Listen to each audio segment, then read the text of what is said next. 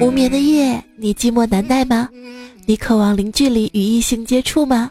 你想在声嘶力竭的叫喊中寻找灵魂跟肉体的碰撞吗？本地女子摔跤队诚招夜间陪练，快来操练起来吧！手机边亲爱的你还好吗？欢迎来收听我翻个跟头就到周三的糗事播报。我是闪了一下腰，四脚朝天笑的主播彩彩。哎呀，笑不出来，就是我上周吧，走路上摔了一跤，周围都是笑话我的人。我强忍着泪走回家录节目，快说我是最棒的。有时候地板只需要一个天使的拥抱，而不是我。你看看奚梦瑶摔倒了，有没有看到她肚子上的肉？再看看你。这些人真是太过分了啊！这么瘦居然还有胸。人家人家摔倒之后，观众的反应是啊啊，摔倒了都这么美，嗯，好心疼。我摔倒之后，大家反应就，快看那个帅哥大马趴，快快拍拍拍拍一下，请 P 图。从哪里跌倒就从哪里爬起来。奚梦瑶摔倒是从维密 T 台爬起，而你们只能从被窝里爬起。他摔倒了，膝盖着地，细心的人呢就不难发现，他就是跪着也比你们高啊。刘翔看了想打人，你说同样摔倒，差距怎么那么大呢？摔跤这个事儿吧，单单在生活上就特别经常发生啊。早上出门的时候嘛，胡同里一个老头就突然摔倒在一辆车前面，哎呦啊，哎呦，这样叫着，旁边没有摄像头，车主就懵了。我上前呢就牵着那个老头的手问：“能动不？上医院吧。”老头吸溜着说：“动动不了了。”我点点头，撸走了他的大金戒指，跑了，还治不了你了。哎呀，你这个小同志啊，你可真是的！我给你一万块，你服不服啊？不服，老太太，我跟你说啊，我不要你那点东西。三万还不服？不服？五万？服了，清一色。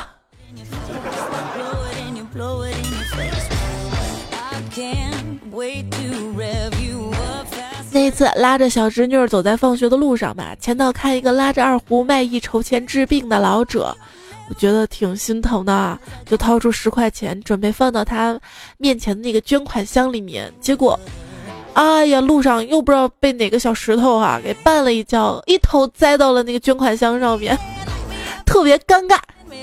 我跟小侄女就解释嘛，我说我这捐款啊有爱心，即便摔倒了我也高兴。侄女说：“你高兴啥呀？人家都是捐个款，你你你整出个捐躯，捐躯，那我不干了小孩子学走路也特别容易摔倒啊，迷彩摔倒了吧？他跟我说：“妈妈，我摔倒了，摔得可疼可疼可疼了。”我说：“可疼可疼可疼了，有多疼啊？” 然后他。他突然给我一大嘴巴子，我正要发火，他说：“妈妈就这么疼了，知道了吧？”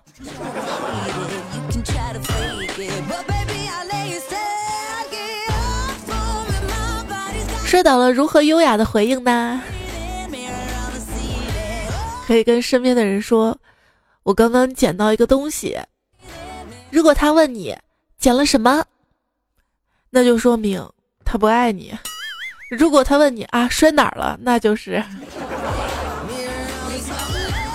这不是上上期节目说的套路吗？今天胖虎就跟我说了，哎，如果那天我在你身边，我是不会眼睁睁看着你摔倒的，我会闭上眼，我会闭上眼，然后望着天。哎，不对。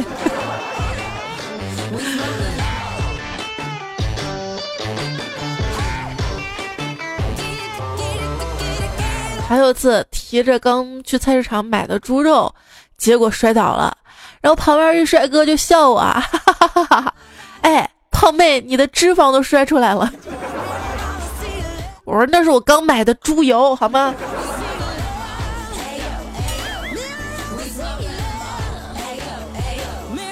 坐地铁回家，旁边一个帅哥睡着了，在椅背上靠着，头偏来偏去，身体也逐渐的向我倾斜过来。我仔细观察他偏来的角度，想着快了快了。不出所料，他身体的摇摆幅度越来越大，这次肯定会靠在我身上。我计算好时间，在他靠过来一瞬间，我站起来一个侧身，哈哈哈哈！他砰的一声摔到椅子上了，好久没这么开心过了呢。有人开心，有人焦虑。男子满怀焦虑的到了山上找禅师开悟。禅师让他拿着茶杯，然后往里面倒热水，一直到水溢出来。男子被烫了之后，茶杯掉在地上摔破了。禅师淡淡的说：“这个世界上没有什么事儿是放不下的，痛了你自然就会。”男子说：“嗯，大师。”整个过程我已经拍下来了，你要么赔我八千，要么我报警。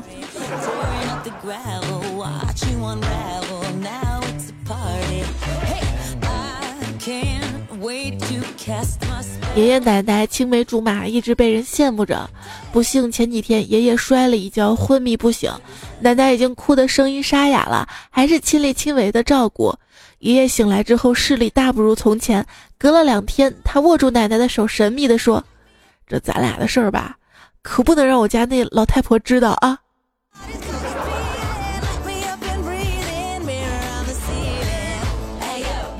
说到摔跤的糗事儿，比卡丘就说了，有一次晨练做完操回来，在半途中跟同学讲笑话，没看路，一脚跌到了学校的水池里。后来呢，回家换了一身衣服来学校，正好体育课啦，又边走路继续讲笑话，又没看路，撞到电线杆了，眼镜又碎了。这就叫祸不单行啊！哎，你会发现很多车祸都出现在双行道上。自从遭遇了车祸之后，我就多了一项新能力——模仿霍金，模仿的特别像。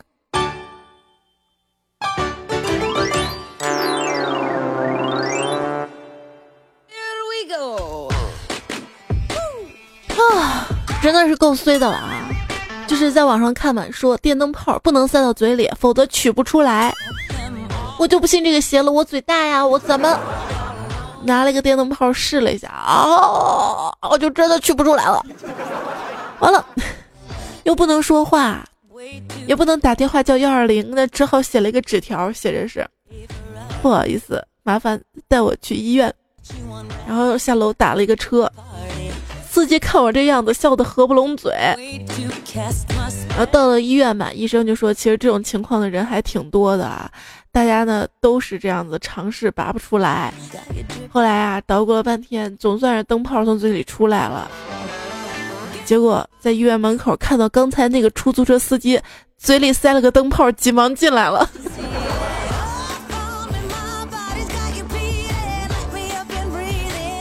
受伤的还有一位段友，他说，小时候啊，有一次不知道怎么的跟小伙伴闹，闹输了觉得不爽，看到地上有一板砖呐，于是我就脑子一抽，捡起砖头想砸过去，可是就在砖头准备砸过去那一刻，我突然意识到，万一砸伤了他怎么办啊？于是赶紧收手，但脑子还是不够用，没有第一时间把砖头丢掉，于是手臂带动砖头往我的门牙撞了过去。然后我的门牙就这么牺牲了，幸亏当时是换牙期呀。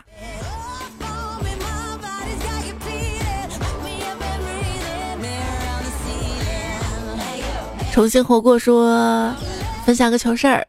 昨天晚上我回公司的公寓，进门的时候没有开灯，很黑，我有点近视，感觉门口有个麻袋一样的东西，我一脚踹过去，哎呀，你猜怎么着？突然一个黑影窜出来，对我特别大声的说：“谁踢我呢？”原来我那个同事蹲门口系鞋带呢，大晚上的在门口系鞋带儿。说蹲地上啊，就前天早上嘛，看到有两个姑娘啊，就蹲在大马路牙子那儿蹲到那儿干啥呢？我说那看啥呢？一看那冰碴子在那儿吧，他俩就说，嗯，这就是北方的雪吧，原来这个季节就有了。然后我就跟他们说：“这哪是雪呀？这是门口那个火锅店冰柜里的冰碴子。每天晚上他们都特别没素质往这儿倒。”说完了，看他们俩尴尬的，我不管，我走了。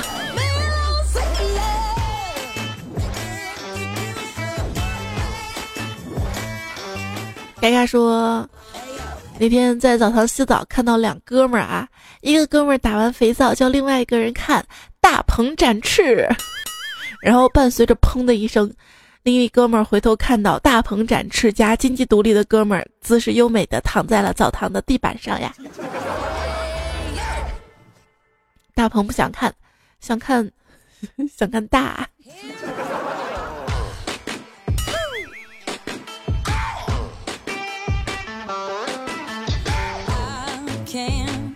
狗急跳墙看过没有？Mr. 李说，我一直都觉得“狗急跳墙”这个成语不太现实，所以那天就做了一个实验嘛，把一条野狗引到了一堵墙前面，然后捡起一块石头朝它扔了过去。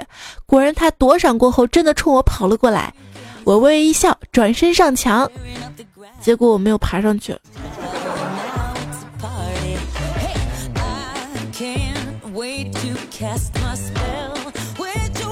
很多事情不要轻易的尝试哈。最近看新闻说是一印度的小哥嘛，就想学电影里面踩着大象，骑着大象鼻子踩到头顶上，然后他就给一个大象就喂香蕉，他想着这个大象已经跟他获得信任感了，结果一踩上去，大象那鼻子一甩，把他甩到老远。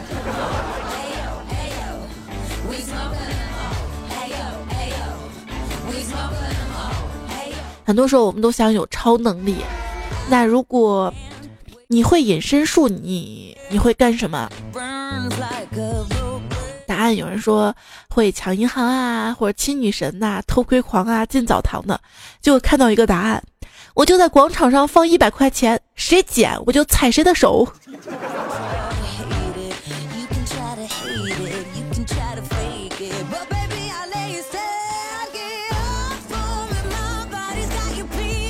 歪歪说耗费七年的时间。费了三千多个 QQ 号，我终于发现一个腾讯内部的秘密，其实不需要每次登录注册一个号的，记住那个号的账号密码就可以了。你才发现，我早都发现了。现在很多软件啊，老是自动登录，自动登录，别说最后密码了，账号都会忘掉。你要真开通一个自动登录的功能，你就永远别让我下线呀，对不对？昨天告诉我登录过期了，账号是啥呀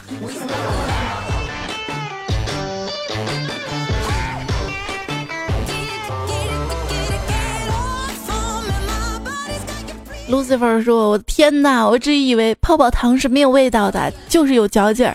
直到今天儿子买了，我尝了尝才知道，小时候我跟我姐出去买糖，一买买两颗，我姐总是全部塞到嘴里，嚼一会儿再给我，拍拍我的头说。”弟弟，快吃吧，姐尝了没毒。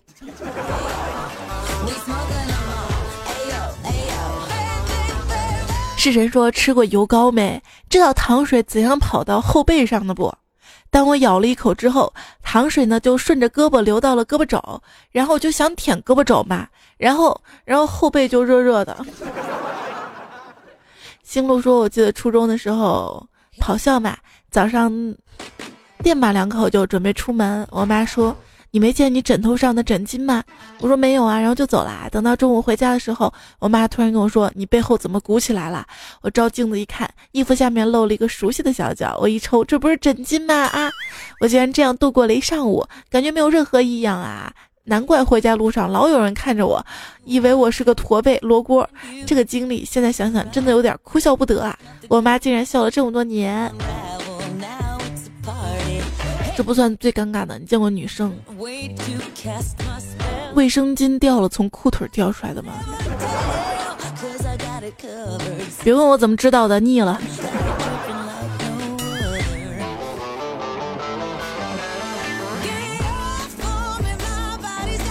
蝶舞樱花落说：“今天自恋的照镜子，照着照着发现镜子裂了，我一掰就成两半了。我喊道：妈，我镜子坏了。我妈说。”镜子是被你丑坏的，我亲妈。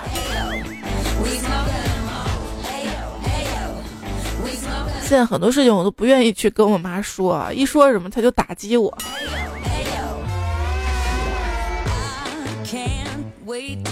申雷雅说：“猜猜我是新听众，现在我想跟你说个糗事儿。今天早上醒来，迷迷糊糊的把 T 恤穿反了，T 恤里面穿成了外面。午休的时候，在跟同事讨论买衣服买什么布料的时候，我低头一看，才发现自己 T 恤穿反了，特尴尬，赶紧跑去厕所换了。我竟然穿反 T 恤穿了一个早上，还好就我自己发现了。对我也是亲身的证明了啊。”有一件加绒的内衣，把绒穿到外面是不影响其保暖性的。我也这么穿反度过了一天呢。蓝瘦香菇说：“刚刚刷牙刷的太猛了，把牙刷戳到了眼睛里，透心凉啊。”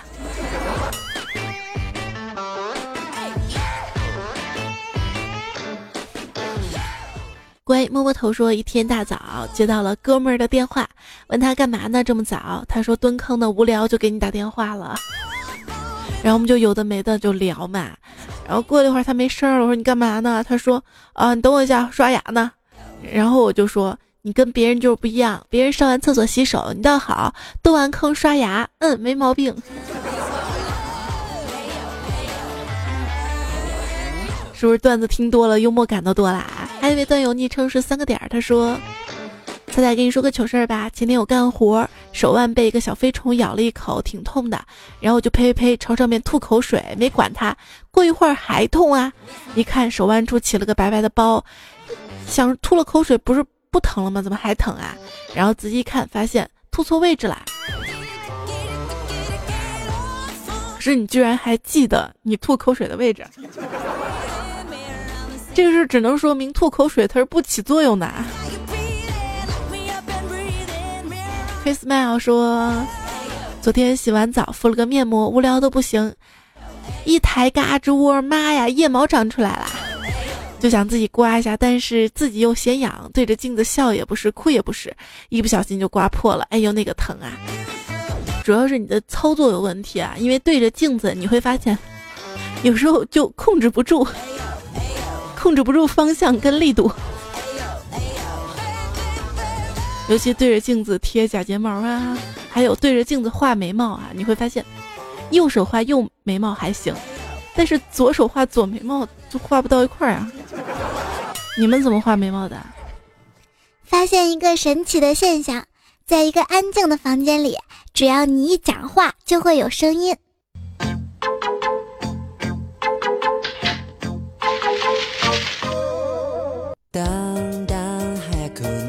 卖火柴的小女孩一根火柴都没有卖出去，蹲在巷子里瑟瑟发抖。火柴点亮的微光中，奶奶慈祥地问她：“冷吗？”小女孩依然倔强地摇头：“我连穷都不怕，怎么会怕冷呢？”奶奶赞赏地笑了：“真棒，就是这种坚持的精神，抵御了严寒的冷酷，让你不怕冷，也让你失去了富足的欲望。所以啊，孩子，你会一直穷下去。”我连穷都不怕，怎么会怕冷呢？我连冷都不怕，怎么会怕脱发？就剪头发，理发小哥感冒了，鼻涕稀溜稀溜的。洗头的时候，我眼睁睁看着他的鼻涕从鼻孔里面聚集，然后滴在我的脸上。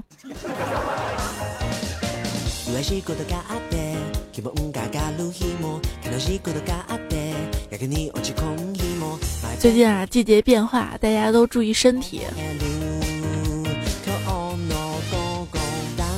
就我最近不是中招了吗？嗓子特别痛，特别痛。所以这期你听声音会觉得怪怪的，求谅解。你们的鼻音彩又回来了。糗事播报，静静吐槽，继续来看大家尬事儿。三句里说说一个刚发生的糗事儿吧。饿了找吃的，看桌上有个鸡蛋，认为是熟的嘛，在案板上一磕，有点生的，一捏，我去，一秒射到嘴里，然后天哪，怎么是生鸡蛋呢？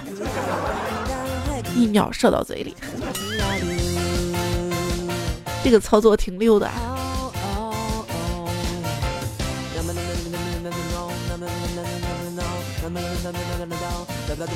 有人说一次出差，临登机前尿意袭来。手拿着手机到了卫生间，一手看着手机里的邮件，一手熟练的解开裤带，拉开拉链，一种释放的感觉从腹部传来，正痛快中，就在这个时候，一股浓浓的暖意从大腿上传来，低头一看，你把皮带挡住了水流的方向，水流顺着皮带全流在我的裤子上了啊！我没有带换洗的裤子。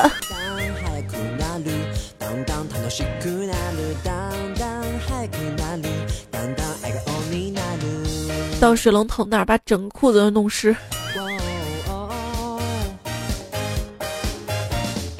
不然不然你那个尿啊干了之后会有条印子的，别问我怎么知道的。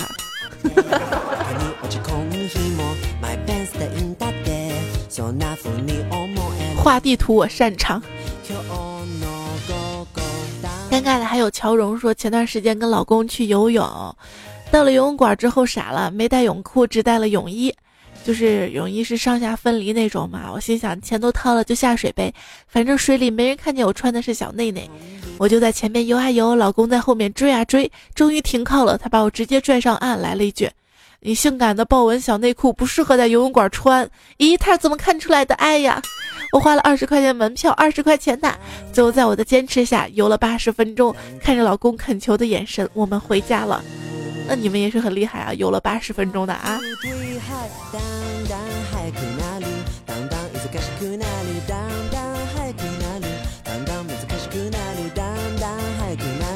当当永恒的光说：“彩彩你好，我是一个高二的学生。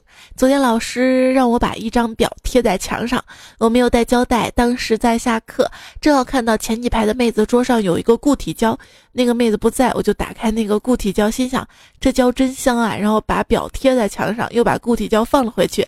直到上课的预备铃响了，那个妹子回到座位上，拿起固体胶，仔细的往嘴上涂。我不禁盯着贴在墙上的表，居然贴得很好啊，没有掉。我都没敢告诉那个妹子。”子，这似乎等于在跟那张表间接接吻啦。对，女生会在冬天涂润唇膏嘛？跟固体胶还真的蛮像的哈。尤其现在就网上有一些卖家会卖的那种手工做的固体胶，不对，手工做的那种润唇膏嘛，那个包装白白的，真的跟固体胶有点像。不过固体胶明显的粗一点啊。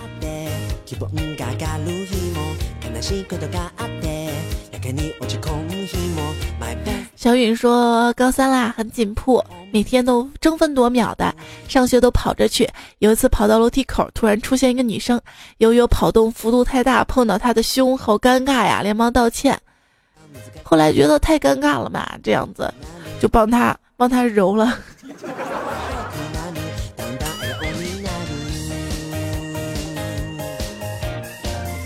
姑娘啊，你这个胸部检查结果不错，就是有一个小问题。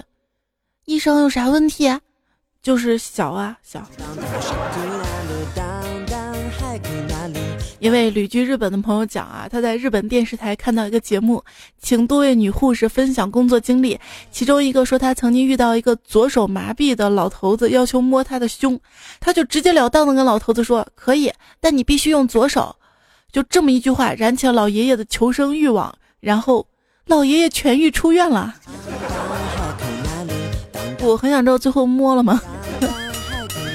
哎，讲到巨蟹座，说我买了一件衣服，它高端大气上档次，低调奢华，春夏秋冬四季百搭时尚，潮流耐脏好洗，你值得拥有。没错，它就是校服。校服还是买的吗？不是学校发的吗？但是有的学校的校服是带领带的那种啊。仔细想想，西装的领带儿其实就是就一条指着自己自己那块的巨大箭头而已。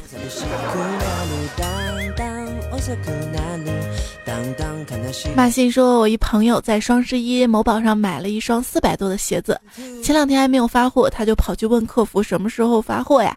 客服就解释流量大，巴拉巴拉的。我朋友就来了一句：能快点吗？我现在在医院，明天就要截肢了，我就想最后再穿一次鞋子。客服信以为真的说：好，现在就安排发货呀。”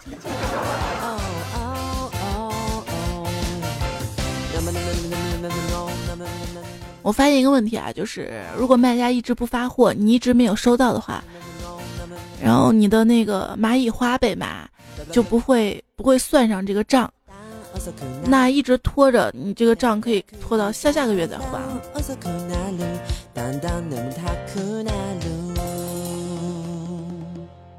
所以说，我的这些买家应该是迫不及待想发货，把钱拿到自己的口袋里吧。挖掘机专业第一名说过了双十一，我还在买买买，是因为这几天收快递上瘾了，不想停下来呀。然后这两天我逛淘宝，我会发现啊，什么东西，就除了双十一当天啊，还是双十一前那几天比较便宜，最近这几天都蛮贵的。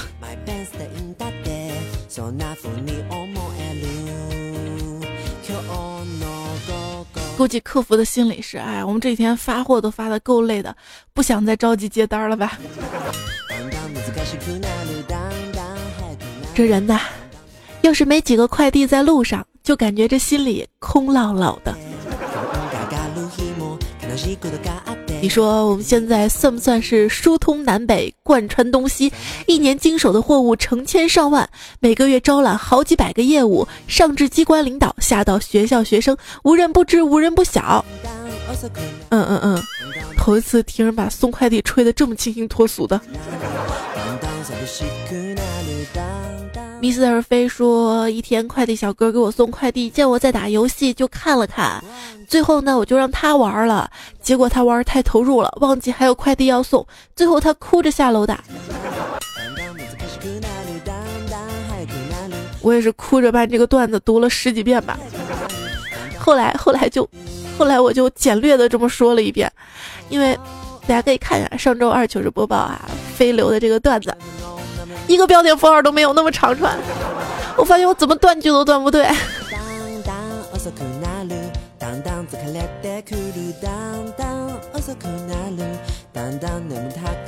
因为我这个人特别会心疼人，你知道吧？我心疼你一个个手打，因为没有标点符号段子一定是手打出来的。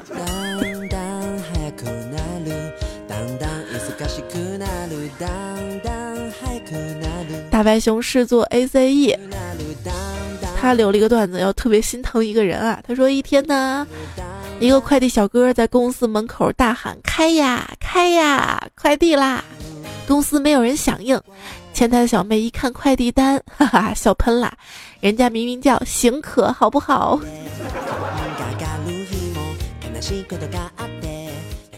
瑞瑞说：“我今天突然发现自己有一个满零元减五十的优惠券，欣喜若狂啊，赶紧凑单。”结果凑了五十，发现哎还要要五块钱运费，没办法就凑了七十九包邮，这样好像二十九块买买七十九的东西很划算，对不对？后来发现不对，是之前我退东西邮费没返给我，京东小哥说给我五十块钱优惠券当给我啦，花的还是自己的钱，从来没有这么费劲儿的花过。谢剑锋说：“早上抱着一箱葡萄柚上门，给我开门的是一位五十好几的大妈，签收过程很顺利，我也没说话。然后就在我转身要走的时候，隔着门听见大妈在说：‘女儿，你看啊，这是非洲产的水果，服务果然不一样，人家大老远的亲自从非洲给咱送来的哈。’听完这句话，真的吐血呀，搞得我没心情吃饭啦。”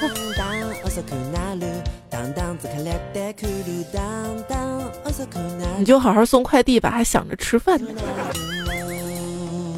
吴欢说，有一天下晚自习捡到我室友的手机，就在拿快递的时候，让快递小哥帮我把手机包了起来。回到寝室，看到他生无可恋的样子，告诉他你的快递。当他打开快递时，请自行脑补。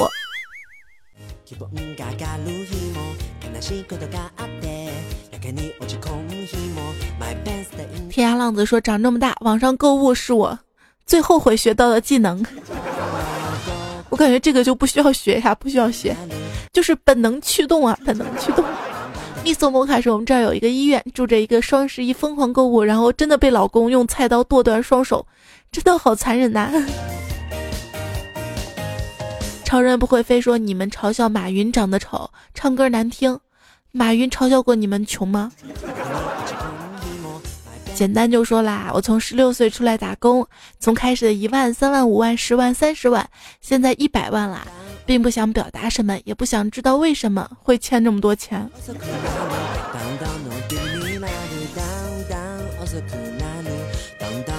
二零二零年消灭贫困人口，大家准备好被消灭了吗？吴牙轩说：“以前我没有车，不知道有车什么体验。现在有车了，发现有车的体验并不快乐。刚刚我又看塞满东西的购物车，狠狠地叉掉了网页。”他们最幸福，说：“踩啊，吃吧，吃吧，不是罪。再胖的人有权利去增肥，苗条背后其实也憔悴。爱你的人不会在意你的腰围。踩呀，吃吧，吃吧，不是罪。”尝尝阔别依旧美味的滋味，就算撑死也是一种美，不如干脆的疯狂购物消费，大吃一回，好好好好。奔跑的五花兽说：“老公，这香水买一送一哦。”我拿着香水往他身上喷去，男人转过脸来，看着那陌生的面庞，我羞得满脸通红。呃，不好意思，上错车了。正要下车，男人说：“等一等，把你的香水卖我一瓶。”真是人生处处有惊喜啊！今天上午赚了三千多呢，新技能 get 啊！又想骗我们去卖香水是不是？我觉得香水真的应该反省一下自己了啊！我花那么多钱买一瓶，喷一会儿吧就不留香味了。麻烦你去隔壁看看人家火锅烧烤多努力，人家当副业都比你能干，持香时间长到人害怕，几天都散不掉。衣服得从里到外全部换掉，每睡觉还能变上几百个香调。香水，你什么时候能这么有出息？妈妈钱也不算白花了。水也会有变化的呀。东方大美妞留言说：初调是暗恋的清新，中调是暧昧的甜蜜，尾调是追求的炽烈。然后很快这段感情就玩完了。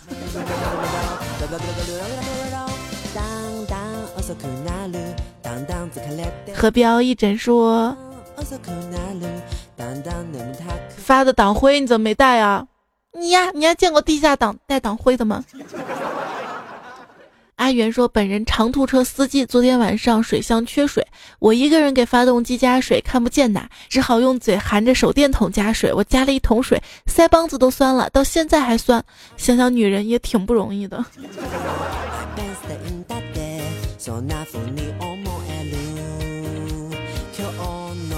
老知味说：“什么叫做艳遇啊？”听哥给你讲讲吧。一次我去新加坡旅游，刚出机场，看到一个妹子朝我跑过来，我一愣神，心想这姑娘谁呀？不认识。就在这个时候，妹子一把抱住我，竟然给了我一个长长的舌吻。哎呦我去！就在我一脸懵逼的时候，妹子放开我，淡淡的说：“哥，你别误会啊，我可没那意思，主要是在新加坡这里不让随地……呃。”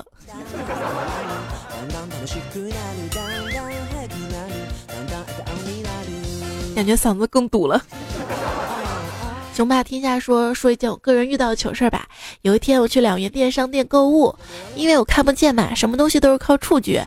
我摸到一打卫生纸，我以为是卫生纸，谁知道是姨妈巾，满心欢喜的拿着那包姨妈巾走到柜台，对售货员说：“你们这卫生纸真划算呀，两块钱能买这么多。”你不知道当时那个售货员看我的眼神，哎，那个尴尬呀。你不是看不见吗？怎么能看到售货员看你的眼神？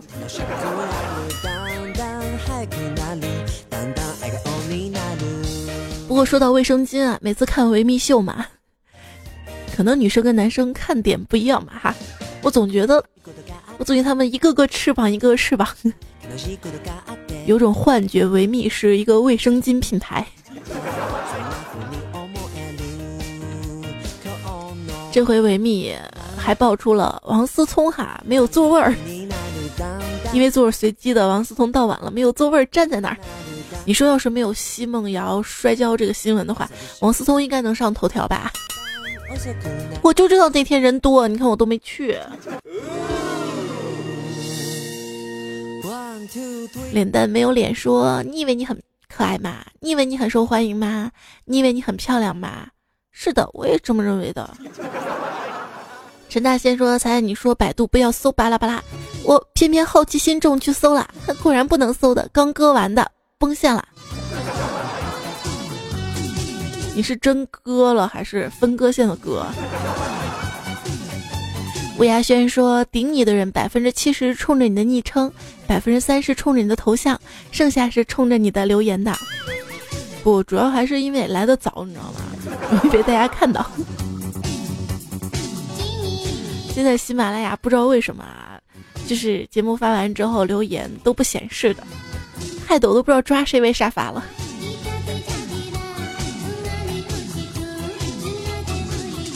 好啦，今天节目就跟大家啰嗦到这儿吧。已经，我现在录音录的已经是两点四十分了啊。其实有一点点折腾，大家体会一下啊。就是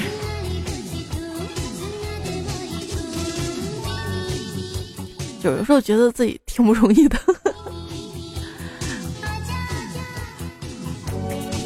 生活中啊，遇到一些挫折，就算就算摔倒了，也要爬起来，要乐观的去面对。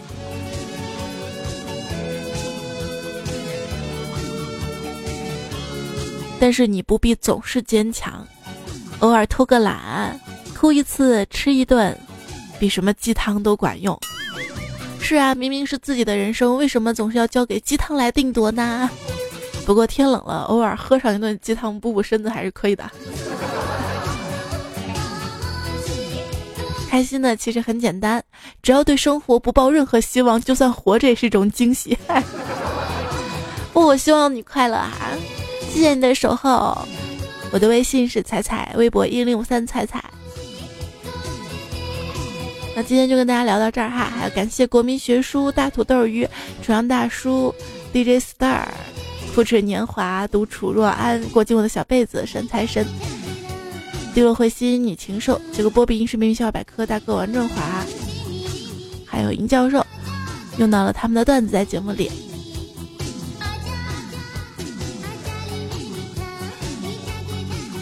我也想早睡早起啊，可是现在这一天就是明明早起了，但是早睡不了哎。笑声都按错了，应该按这个。好啦，跟你说晚安了，说完了，我要去睡了。下期段子来了，我们再会吧。谢谢有你啊！干得很辛苦，不代表干得有价值。贵阳的老干妈对衡水的老白干说。